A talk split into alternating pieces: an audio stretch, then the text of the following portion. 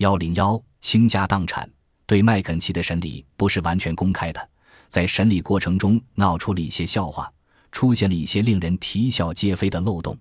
有一名战士特工，他的名誉显然因麦肯齐的希腊旧事而受到了严重损害，但结果发现他在十年前就已去世。另一名特工 C.E. 西斯科特史密斯爵士。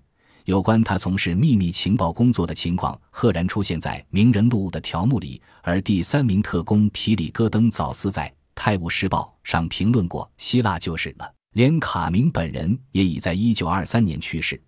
而这个事实，无论是原告方还是被告方，包括检察总长，都未意识到。结果不得不由麦肯齐本人提供情况。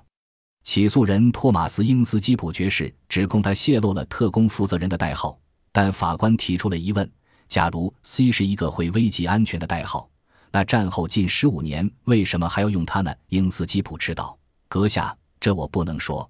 对我也不认为你会说。”法官不耐烦地说道：“要不然这个字母早就换了。这个案子因为证据不足，本该撤销，但出于某种奇怪的原因，它被拖延下来了。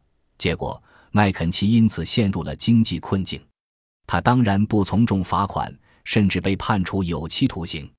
这种判决反过来会使公众相信，他祭祀有比此案实际情况严重的多的罪行。因为审讯是秘密进行的，麦肯齐没法使公众改变看法。这案子早似花去了他两千五百三十三英镑的现金。如果判定法庭时间被浪费，那还得拿出两千二百四十英镑。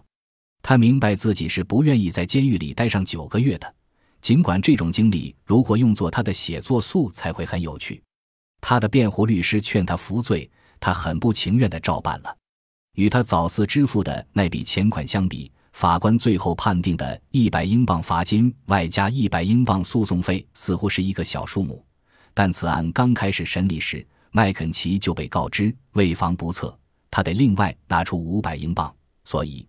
他在经济上已陷入极度困境，他曾工作过的《每日邮报》捐出五百英镑，帮助他付了这笔罚款，从而免去了在布里克斯顿监狱蹲一夜牢房的惩罚。为了凑齐剩余部分的官司钱，他几乎变卖了全部手稿，外加一些珍贵的藏书。